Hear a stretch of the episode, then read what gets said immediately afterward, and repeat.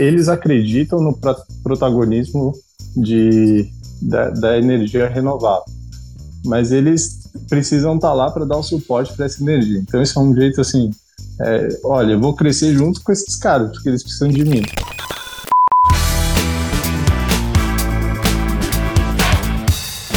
Bem-vindo ao Invista Cases, o bloco do Invista com o Thiago, onde a gente vai falar de cases específicos.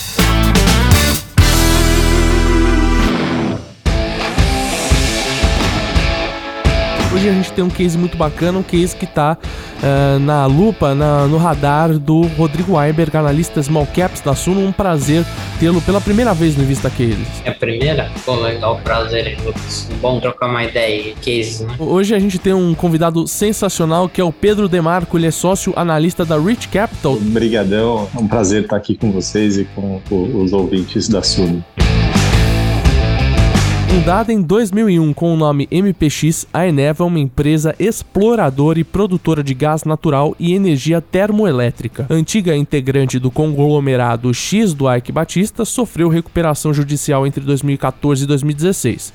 Já com o Ike fora da empresa, acionistas notáveis da empresa da Eneva atualmente são o banco BTG Pactual e a Cambuí Investimentos. Eu quero saber de vocês, o que, que vocês acham da Eneva, o que é a Eneva primeiramente e quais são os produtos que ela oferece para a sociedade e para o mercado? Então, a Eneva é uma empresa verticalizada. Então, com, como é que começou? Eles encontraram gás e só que aquele gás que eles acharam no meio da bacia do Parnaíba, lá no Maranhão, é, você não conseguia comercializar esse gás. Então, eles verticalizaram, é, construindo usinas térmicas. Então, eles acoplaram essa energia numa linha de transmissão e eles monetizam então esse gás através da energia elétrica.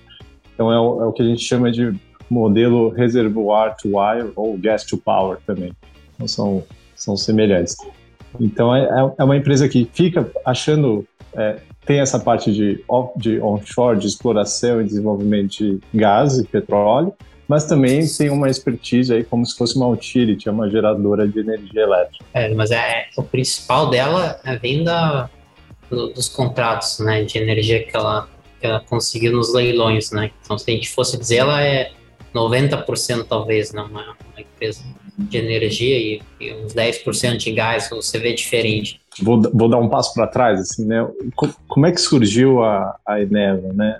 O, na cabeça do Ike, é, ele via aquela coisa como um império, né? Então, aquela, eu preciso ter várias empresas, todas elas trabalham juntas. Quando é, o império desmoronou, cada empresa foi para um credor diferente, então a OGX tinha uma subsidiária que se chamava OGX Maranhão, e essa, essa OGX Maranhão que produzia o gás, que era para alimentar a MPX, que são essas termoelétricas, que sim são essas usinas termoelétricas que foram é, vencedoras de leilão. É, então é um jeito que a receita vem praticamente toda assim de, de eletricidade. Então, é um jeito. E aí o só que o custo, é, o custo que é para para a termoelétrica é a receita da, da, da, da OGX Maranhão, que virou PGN, que depois fundiu com a Eneva, né?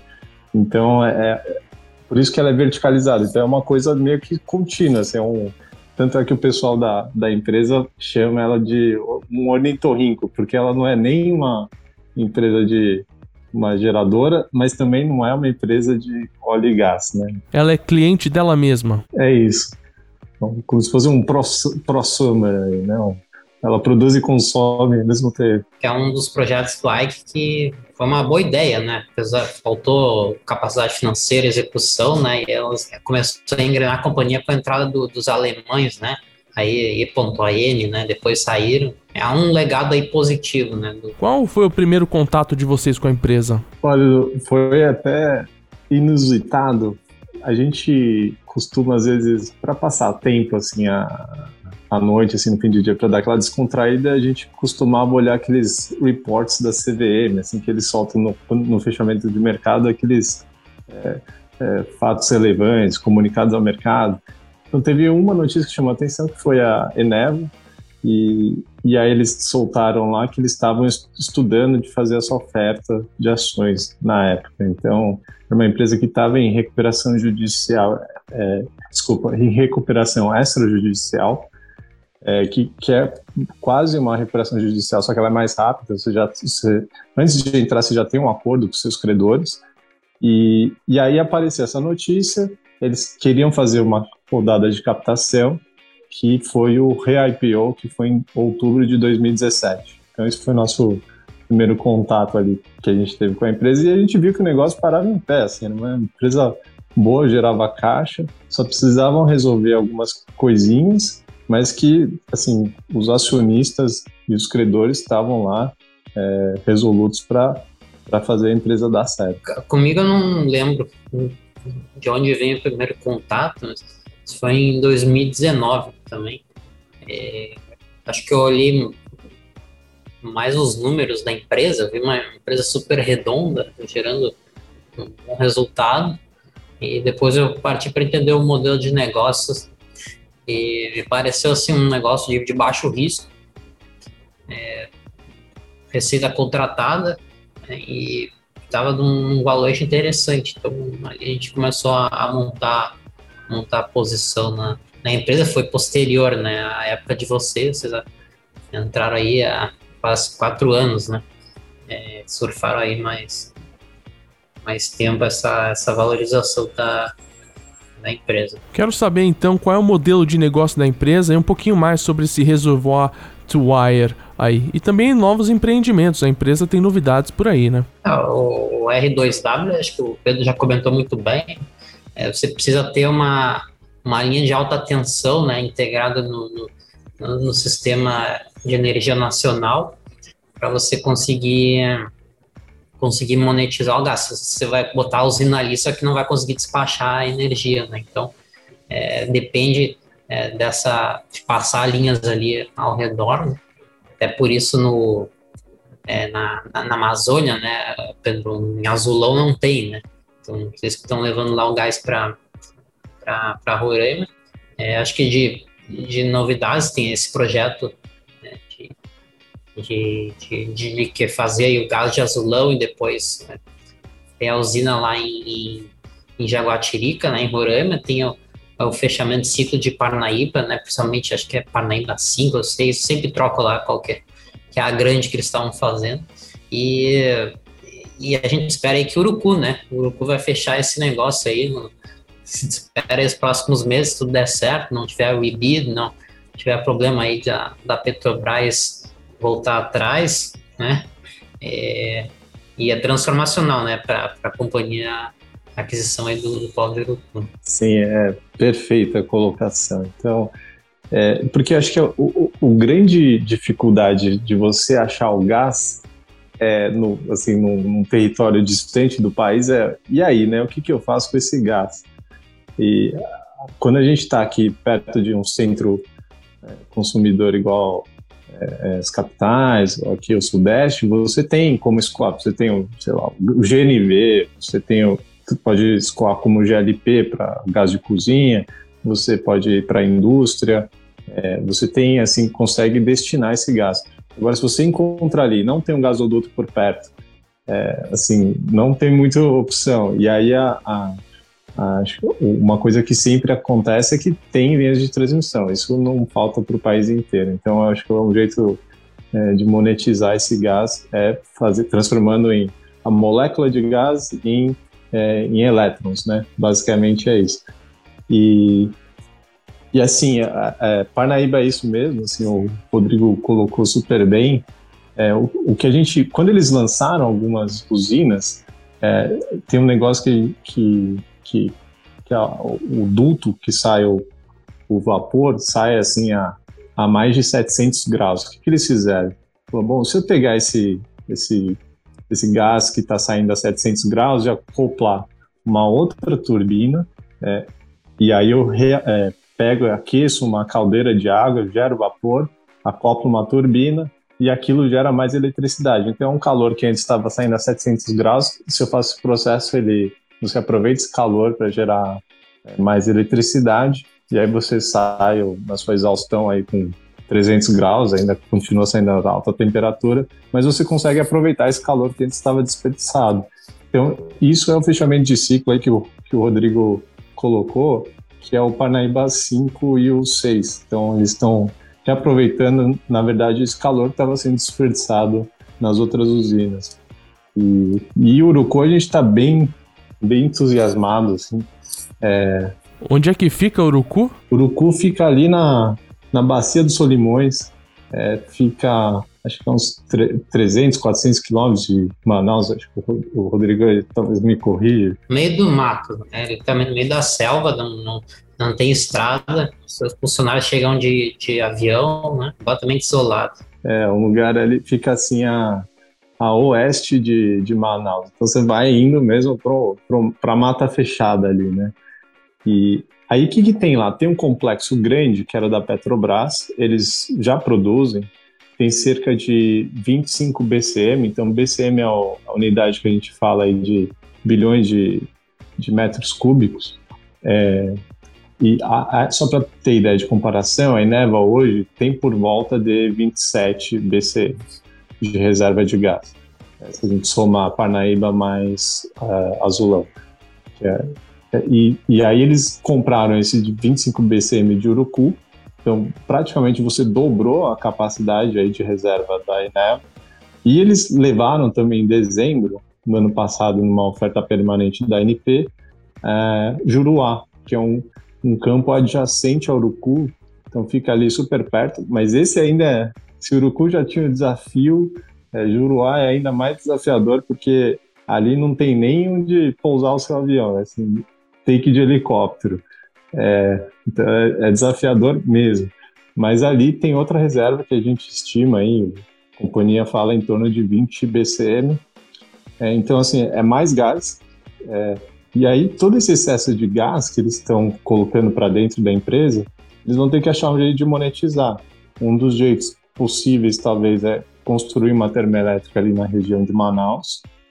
E o outro jeito é, que nem o Rodrigo falou, de LNG. Então, você transformar esse gás em, em liquefeito, e aí você põe ali aquele cilindro é, em caminhão e, e, aí você transporta, você pode vender para a indústria, você pode é, plugar numa distribuidora, e aí você consegue escoar esse gás de outros jeitos também, sem ser eletricidade. Você acha que vai ser o caminho assim da Eneva nos próximos anos aumentar muito a comercialização de, de gás? É, hoje tem, né, um pouco, mas não, não é tão relevante assim, né, a, a venda de gás para indústrias, né, para clientes, ou, ou, você acha que, que não? Não, eu, não eu, eu vejo assim que é onde eles estão se especializando, né, então eles adquiriram esse conhecimento de LNG, então esse, esse projeto que eles, que, que eles levaram, na verdade é muito criativo, né, então eles, eles chamam que é o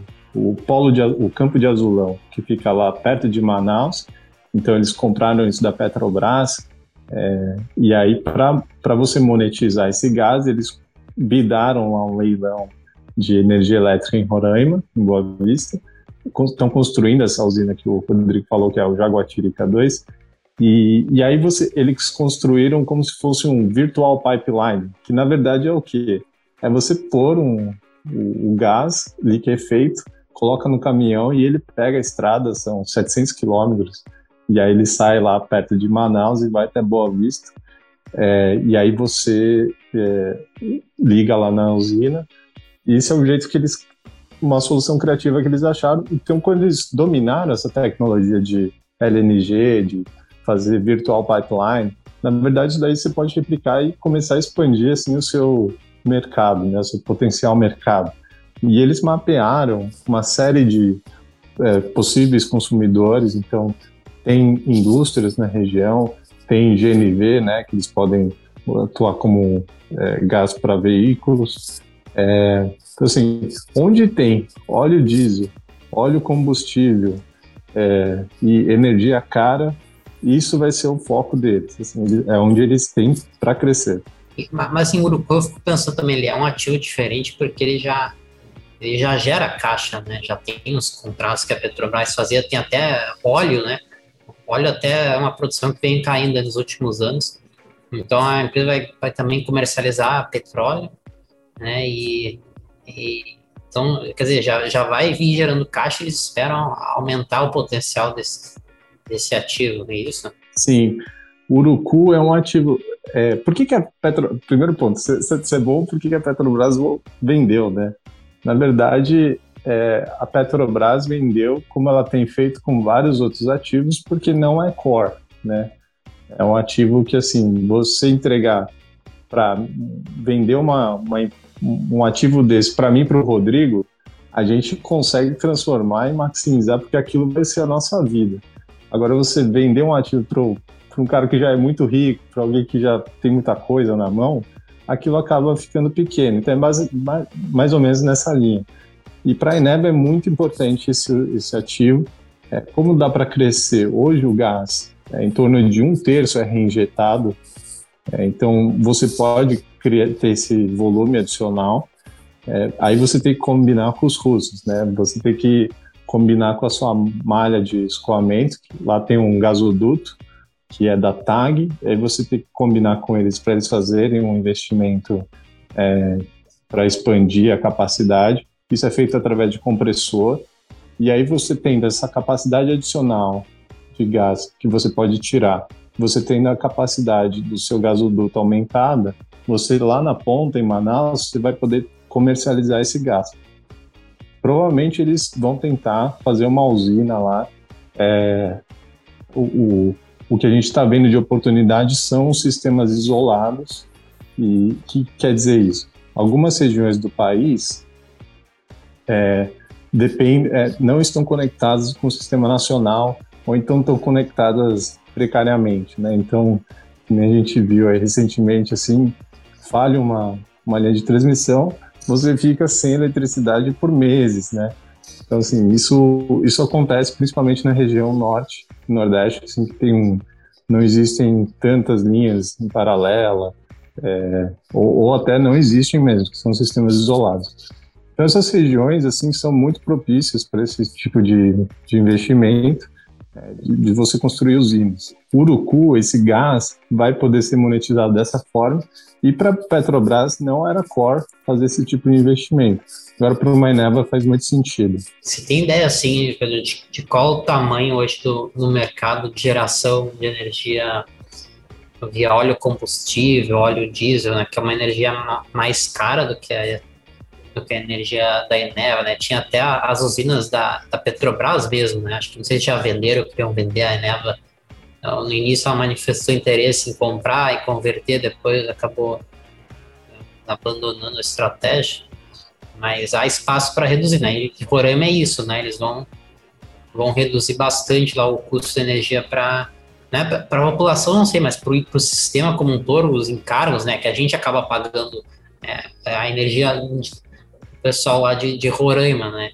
Que são subsídios aí é, espalhados, né? Pelas contas, várias tarifas. Né? Então, você acha que hoje tem, tem espaço assim esse mercado?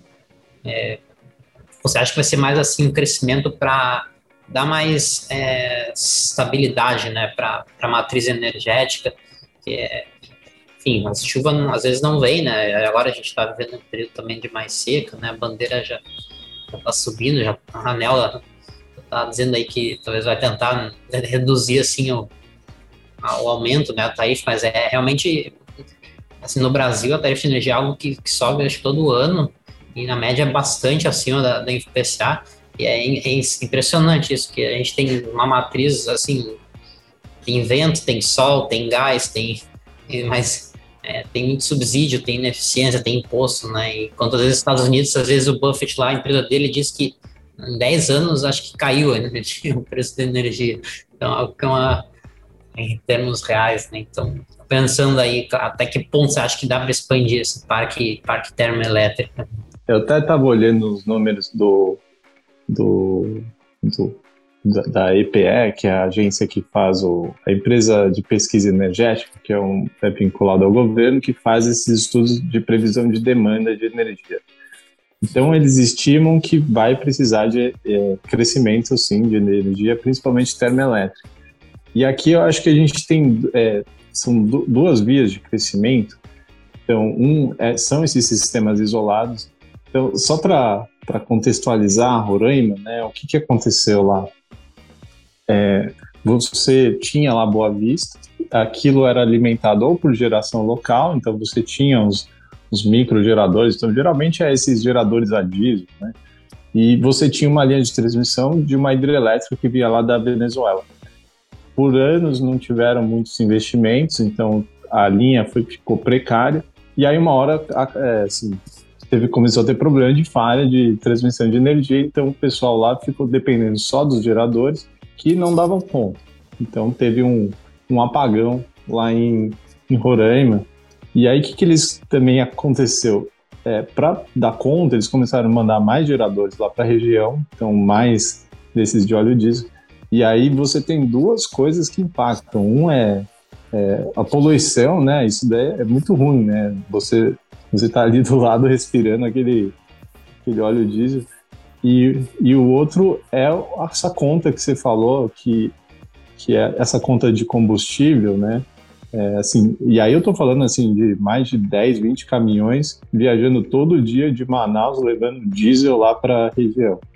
Então, assim, era um absurdo, né? São 700 quilômetros, viajar tudo isso de caminhão todo dia, né? E, e aí essa conta chegou aí na casa de bilhão. Quem pagou foram todos nós, consumidores brasileiros. Isso entra numa conta lá do CDE, então é um pouco do, da tarifa que a gente paga, é um pouco disso também.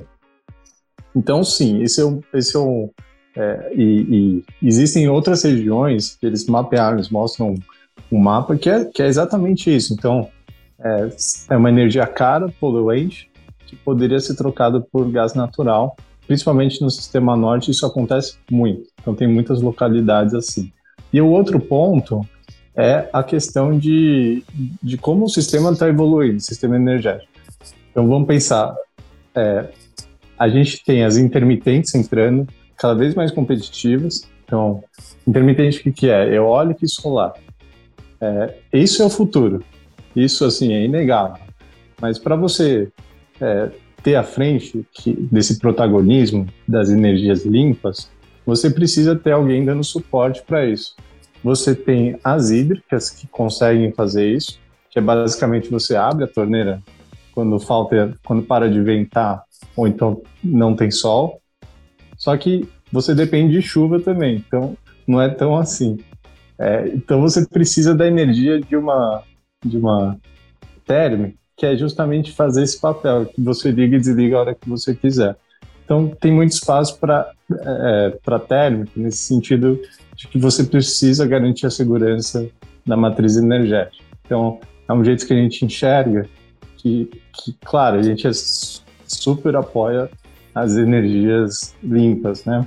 Mas vai precisar, sim, de uma energia que você liga e desliga, e essa de gás natural é a mais limpa entre elas. A energia limpa, a Eneva, ela tem duas usinas né, de, de carvão, E100, né, e a aqui e que a empresa acredito que vai vender no futuro, mas hoje é um ativo importante também né, para compor o resultado da Enel, né? Como você acha que vai ser o futuro desses ativos? É, provavelmente, é, assim, eles já declararam que são, são ativos não core, né? Então, não está no desejo da empresa de manter aquilo, mas eles fazem conta também. Então, eles não vão, é, não estão desesperados para vender, porque é um ativo que gera caixa eles, inclusive, nos últimos três anos investiram nesses ativos.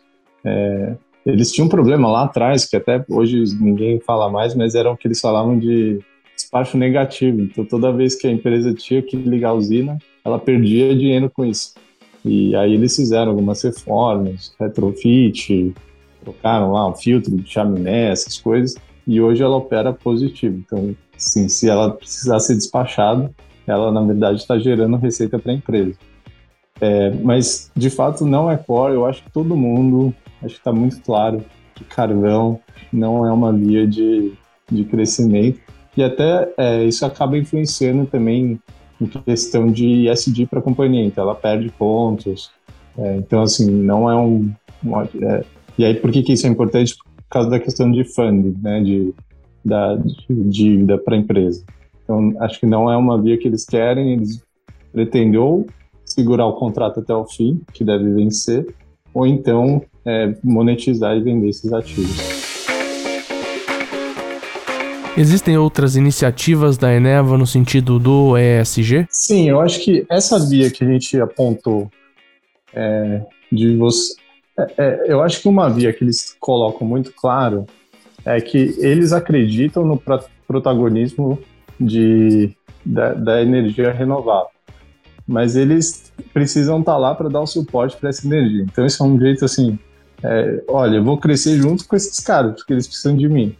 Aí, um outro ponto é: eles estão investindo é, ainda pequeno, mas eles já estão tentando ganhar uma competência em energia é, de geração distribuída. Então, eles, eles têm lá um, um, um parque solar, eles têm atuado, estão tentando entender, e, e, e na concepção deles, quando a gente tiver a transição para ir numa energia 100% limpa, no intermediário, é, sair de fóssil para chegar no limpo, você vai precisar passar pelo gás natural, que é como todas as economias é, desenvolvidas estão fazendo. O, o, gás natural é o que faz a ponte entre essa mudança de matriz energética. Eu quero saber de vocês o que, é um marco do gás e qual é o potencial que ele tem é, de desenvolver esse setor do gás natural e onde fica a Eneva nessa situação. Bom, vamos lá. O, o, acho que tiveram dois acontecimentos do novo mercado do gás que são importantes de destacar. Um é a questão do, do TCC, é, do CAD com a Petrobras. Então, o que, que acontecia hoje? No Brasil, assim, desde o upstream, então, desde o fornecimento de gás até a ponta final, que é o consumidor, quem detinha tudo isso era a Petrobras. Aí eles, a Petrobras assinou com o CAD esse acordo que, olha, eu não, eu vou ter que vender agora esses, esses ativos. Eu não posso ser dono da cadeia inteira, então eu vou ficar só com o upstream, só com a primeira parte. É, ao mesmo tempo, a gente teve, é, acho que aí a questão de semanas atrás, é, aprovação do novo mercado pelo, pela Câmara. Então, o que, que isso quer dizer? Que hoje, agora, é, não só como a Petrobras saiu desse monopólio da cadeia inteira, como eu vou estimular concorrência entre esses elos da cadeia. Então, eu posso vender, é, se eu sou um fornecedor de gás, eu posso vender, agora eu tenho é, alguém que tem esse gasoduto, que é o transporte, que é um independente também, eu vou ter alguém que pode comprar no mercado livre, né? então não precisa da distribuidora, que é um monopólio regional, ele pode também comprar de mim e só pagar o pedágio para a distribuidora. Então é basicamente o que a gente viu no setor elétrico, né? que foi a migração do setor regulado para o setor livre, e aí a gente também teve essa, essa quebra, assim, que é geração, transmissão e, e, e distribuição. Então é mais ou menos isso que a gente está vendo no mercado de gás. É, e a Eneva se beneficia disso porque ela tem o gás, que até hoje quase tudo era vendido para ela mesma, para as próprias usinas, mas agora, com, conforme ela vai achando mais gás e desenvolvendo novos campos que ela vai comprando aí da Petrobras ou achando mesmo, é, então a gente pode falar aí talvez ela ache um gás lá na bacia do Paraná, é, ela vai poder monetizar, escolher. Eu não preciso mais monetizar esse gás só com usina termoelétrica. Agora eu posso vender esse gás direto para consumidores. Então isso, isso é um novo, é um novo mercado potencial para ela, que, que só funciona agora a partir da aprovação desse novo mercado de gás. Então, existem avenidas de crescimento para a empresa. Eu quero saber agora do ponto de vista do investidor. É uma boa entrar no, no caso da Eneva? A gente está bem otimista ainda com o case. Eu acho que Urucu, né, é, nem tudo o que pode acontecer lá já foi para o preço. Grande parte já foi, tá? Então a gente viu quando ela anunciou, o, o, o preço da ação subiu bastante mas eu acho que ainda tem muito a se provar. E Juruá, é, assim, como ninguém sabe como a gente vai monetizar essa reserva de 20 BCMs que está ali do lado de Urucu, ninguém paga por isso também, mas é uma super opcionalidade que tem lá. É, além disso, você tem também todo esse gás excedente que ela pode monetizar É, e você tem também os novos canais de crescimento, que é o, o Bacia do Paraná, que eles entraram agora na oferta permanente. Então, eles levaram junto com a Enalta, então eles entraram com 70% e Enalta com 30%, que eles vão começar a explorar agora e provavelmente daqui uns 5 anos, é, se for bem sucedido, eles vão achar algum tipo de gás lá. E um outro jeito deles crescerem é através de, de serem operadores de usinas térmicas na costa do pré-sal. Por quê? O pré-sal é, sai um gás que, é, que, a gente chama de gás associado, então junto do petróleo vai vir o gás junto, então é diferente do pós-sal que você podia separar, escolher só, vou tirar só o, o petróleo. Agora não. Agora o negócio vem junto do petróleo e aí você precisa destinar o que você vai fazer com esse gás. Você pode reinjetar um pouco, você pode queimar um pouco, é, mas assim, é, faz muito mais sentido você trazer para a costa esse gás com os novos gasodutos que estão sendo construídos. E aí você, como é, uma empresa de óleo e gás, você não quer ter uma usina termoelétrica. Você quer deixar para alguém que sabe fazer isso melhor que você. Então você faz uma joint venture com a Eneva, por exemplo, e você constrói. Eles já têm um projeto assim que chama Nossa Senhora de Fátima. É, e aí eles vão tentar é, entrar num leilão de energia e uma vez que você é, você fornece, você ganha esse leilão para fornecer energia para o sistema e você consegue também casar a sua outra ponta que é de fornecimento de gás do pré-sal, é, é, um, é, uma outra avenida de crescimento super interessante que a gente está vendo. E isso, por exemplo, também não está no, no preço. E o que, que, você acha que a gente vai ter de leilão aí para esse ano? Hum, eu acho que esse ano vai ser um pouco frustrante. A gente tem visto aí uma redução bem grande né, de previsão de demanda. É, mas eu acho que para os próximos anos deve acontecer. Eu acho que tem uma mudança que é super interessante comentar, que é uh, a gente está querendo ver uma mudança de separação de lastro de energia. Então, lembra que eu falei que uma, uma, uma, por exemplo, uma usina eólica, ela venta, mas pode parar de ventar.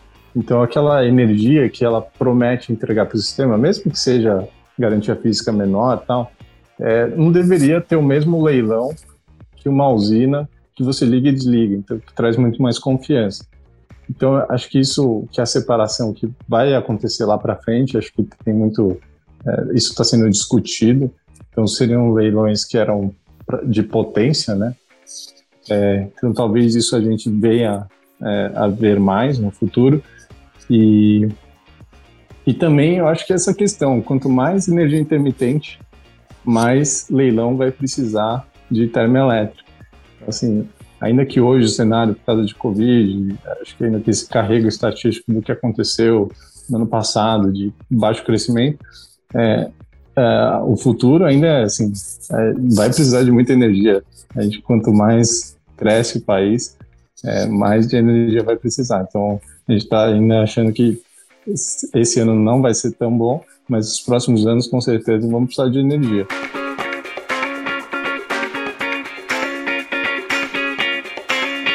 Em relação a risco, você acha que para o investidor pessoa física, Eneva é um case de baixo, médio ou alto risco? Eu acho que ao longo dos últimos anos, ela foi mitigando esse risco.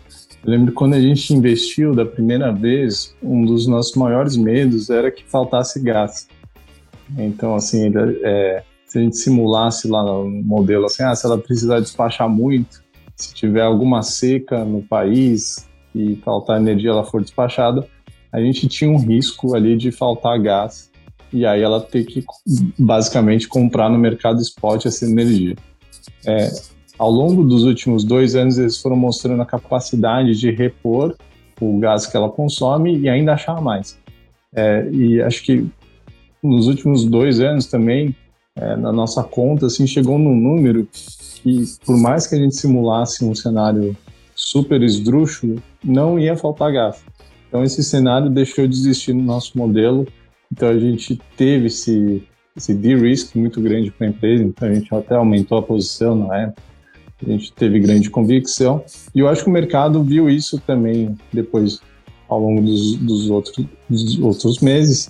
É, então, assim, hoje eu vejo uma empresa super redonda, porque ela é uma, é uma, uma geração, então ela tem receita fixa, ela, você é corrigido de inflação, essa receita, é, você tem pricing power, né? Então, a gente está vendo aí em aluguéis de imóveis, o cara quer renegociar, quer, é, apesar de ser receita fixa, na hora que vem a conta para pagar com reajuste, você tenta negociar. Com uma geradora não vem, você acaba vem na sua conta, você nem sabe o que você está pagando, você só paga, né? É, então, assim, eu vejo com baixo risco hoje. É, eu acho que só tem que atentar que hoje em dia um pouco do que você está pagando para a empresa já é um pouco de crescimento e isso depende então do, da execução desses projetos. Então, se atrasar eventualmente por alguma razão, é, isso pode impactar um pouco sim na ação. Mas tirando isso, é uma utility, é uma coisa assim recorrente, assim, é, é para ser de baixo risco. E, e então assim o seu seu risco na verdade está no crescimento. É, a, a, empresa hoje também ela não paga dividendos, que ela tem prejuízo bilionário, então acaba amortizando todos esses prejuízos até zerar e aí vai poder distribuir, né? Mas acho que ainda vai levar um, um tempo, talvez por isso também muitos investidores aí não, não gostem da Eneva, né? Quem é mais adepto aí ao dividendo, né? Mas acho que quando virar essa chave aí, o mercado vai talvez olhar com mais atenção. Que com a STT ia acelerar, né? A fusão acabou indo por água abaixo. É, eu acho que é, eles forçaram um pouco a barra ali, mas é isso mesmo. É, é uma empresa que está com uma trajetória negativa ainda. Não, eu acho que é, como ela tem muito crescimento ainda pela frente, você não consegue ter visibilidade assim de quando que ela vai atingir a maturidade e aí ela vira essa empresa que é o, o cash call, né? Que você fica distribuindo dividendo, tem essa questão do prejuízo acumulado também que o Rodrigo falou, é, mas o, o, acho que a, a dificuldade hoje para o investidor é ver o que que o pessoal está vendo lá né, de crescimento. E aí, como é que eu projeto isso? Porque projetar o que já existe de contrato, o que já existe de receita fixa, isso é super fácil. Agora, por que, que eu devo pagar mais por essa empresa é, do que está lá nos contratos? E aí você tem que usar um pouco dessa criatividade aí, que, por exemplo, o Urucu. Urucu, você sabe o que a Petrobras deixou lá de legado, mas você não sabe o potencial daquilo. Então hoje você já meio que paga um pouco de melhoria lá de Urucu. Mas se eles fizerem tudo isso, o que eu acho que eles vão fazer, aí você tem um upside maior. Né? Então é, é, é meio que você tem que administrar as expectativas aí do que você acha que pode ter de crescimento. Na sua opinião, o que, que seria o. Qual seria o worst case scenario para a Eneva? O que, que poderia dar de ruim adiante é, para a empresa? Apesar de mesmo no maior estresse que você já disse, tem ter um panorama mais confortável, né? É, eu acho que teve esse ponto uh, que a gente tinha um pouco de medo de faltar energia, de, desculpa, de faltar gás. É, então, assim, hoje isso, no nosso cenário é um, assim, para acontecer isso, assim, teria que acontecer um desastre muito grande, não está nos nossos planos, ou algum problema de linha de transmissão. É, então, assim, o worst case que a gente vê hoje, assim, só para te dar um número, assim, é, teria um downside aí de 30%. Então, assim, colocando um monte de catástrofe no cenário, dele não achar mais gás, ter problema lá de operação e ter que comprar é, energia a mercado para entregar. Então, é meio que esse é o nosso cenário. E, e todos os outros cenários que a gente traça, assim, o, a gente vê um retorno muito atrativo. Então, mesmo sendo conservador, assim, com pouco crescimento, assim, que eles não vão conseguir monetizar tão bem essas novas frentes. É, agora, se eu colocar tudo, é, se eu for ligando todas as minhas chavinhas de upsides, de opcionalidades para a empresa, aí eu ainda consigo ver assim um, um bom retorno super atrativo e aí a gente entra com essa cabeça de assimetria de risco e retorno. Eu sei que o meu pior cenário eu posso perder 30, mas o meu melhor cenário, aí eu posso ainda 70%, algum número assim. Então ainda a gente consegue ver uma simetria super interessante para a empresa. Geralmente a gente tem as empresas do setor elétrico com controle ou de algum grupo estrangeiro, espanhol, português, alemão, americano, e Eneva é uma corporation. Né? Então, ela tem uma cara de empresa moderna e um bom alinhamento também dos seus executivos. A gente gosta muito assim do, Pedro Ziner, toda a comunicação deles também é bem, bem transparente. Você acha que isso é uma, é uma vantagem? É, é, é realmente um time diferenciado das outras empresas aí do, do setor? Ou, ou o time de utility também é commodity? Não, acho que né, faz toda a diferença assim, um time muito completo. É, eu lembro, por exemplo, o Zine, quando a gente teve o primeiro contato com ele, era do CFO da, PG, da PGN, né? E, e, ele acabou se revelando um bom CEO, né? Acho que isso foi uma mudança muito interessante, assim, do, do de você ver alguém virando líder, né? Líder de pessoas, líder né, focado em gestão, em KPIs. É, assim, a gente viu essa transformação muito grande para a empresa, foi um, foi um super ganho. É, depois, com a entrada do Habib, que veio da Ômega, ele começou a trazer é, essa melhor projeção da empresa de percepção do mercado de risco, né? Então, principalmente, o mercado tinha muito medo da empresa por causa do seu passado. Então, acho que isso foi uma mudança muito grande. É, essa questão do corporation, eu acho que a gente sempre olhava assim com um pouco de receio de de ter a Cambuí, né, que é da família lá do Moreira Salles, e o BTG com uma posição igual, e a gente ficava imaginando, pô, e se de repente eles começam a brigar, né? Um quer vender, o outro não quer sair. É, então, é, é a gente conversou com as duas partes, e, mas a gente sempre ficou com essa dúvida. Agora, quando você parte para o modelo de corporation, e eu acho que o grande selo foi aquela o acordo de acionista entre as três gestoras, que é a Atmos, a Dynamo e a Velt, eles montaram, eles colocaram as ações dele dentro de um acordo de acionistas e eles fizeram um bloco ali de controle né, na empresa. Então isso dá uma certa é, é, tranquilidade que pô, tem muita gente olhando agora a questão da governança. Tem gente assim que vai é, olhar a questão de conselho, então, provavelmente eles montaram esse bloco de controle também para apontar um conselheiro.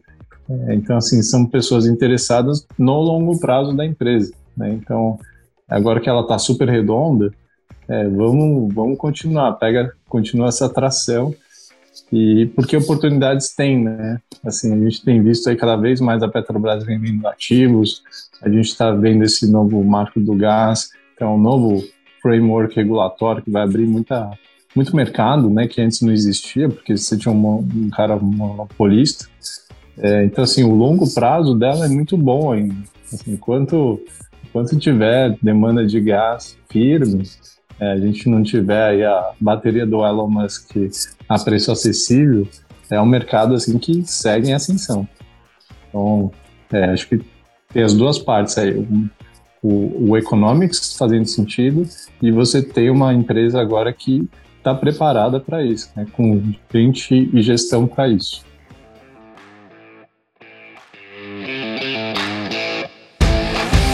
Quero saber então o que, que eu encontro me aliando à Rich Capital. Agora é a sua vez, Pedro. Tá, a Rich foi fundada pelo Ricardo Campos. Então, o Ricardo, por muito tempo, foi o braço direito ali do Luiz Stuhlberg no Fundo Verde. Então, eles entraram.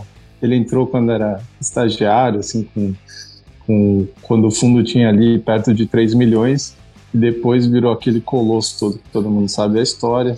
É, quando eles venderam o verde para o Credit Suisse, ele teve um non-compete de 7 anos.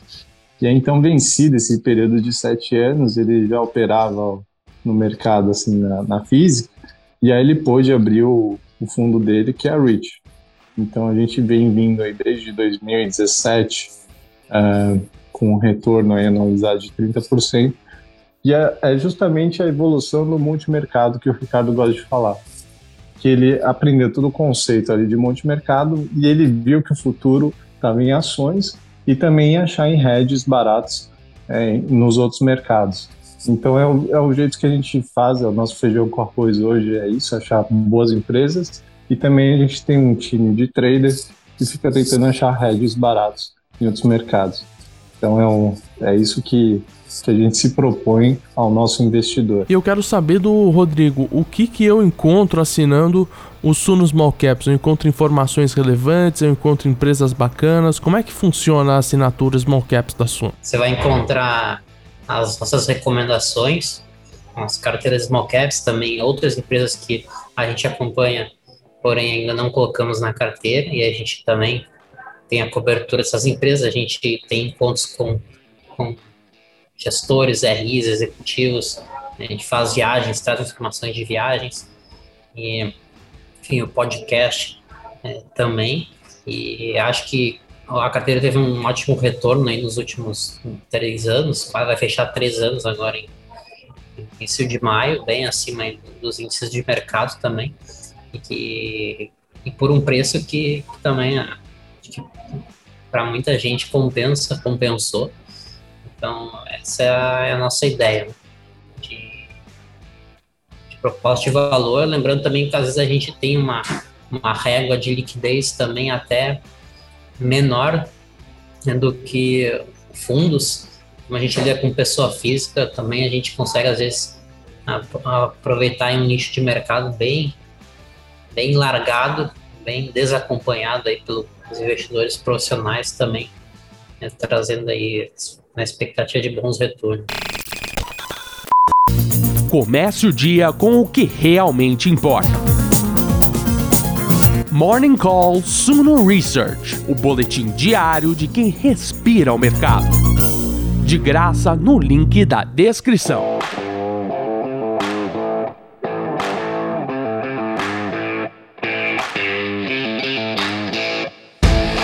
Mais alguma coisa, Rodrigo? Muito obrigado por estar conosco nessa edição. Rodrigo Weinberg, analista Small Caps da Suno. Obrigado aí, Pedro Lucas. E, por fim, Pedro de Marcos, sócio analista da Rich Capital, que abrilhantou nossa edição do Invista Cases. Muito obrigado pela sua participação. Foi um prazer estar aqui com vocês. Um grande abraço. E não se esqueça, toda quarta-feira sai um Invista com o Thiago e toda sexta-feira sai um Invista Cases. Se você quer saber de temas mais abertos com o Thiago, temas mais relevantes com o Thiago e de cases específicos. Tem muita gente que pergunta pra gente que quer saber de cases específicos. Você sabe, no Invista Case você encontra, tá certo? Você pode me encontrar nas redes sociais. Eu sou o Lucas Goldstein. O Rodrigo Weinberg também tá nas redes sociais? Pô, no Instagram, principalmente. O canal tá crescendo. Mande suas sugestões pra gente e eu espero você na próxima quarta-feira com o Thiago e na próxima sexta-feira com mais um Invista Case. suno.com.br, eu te espero lá.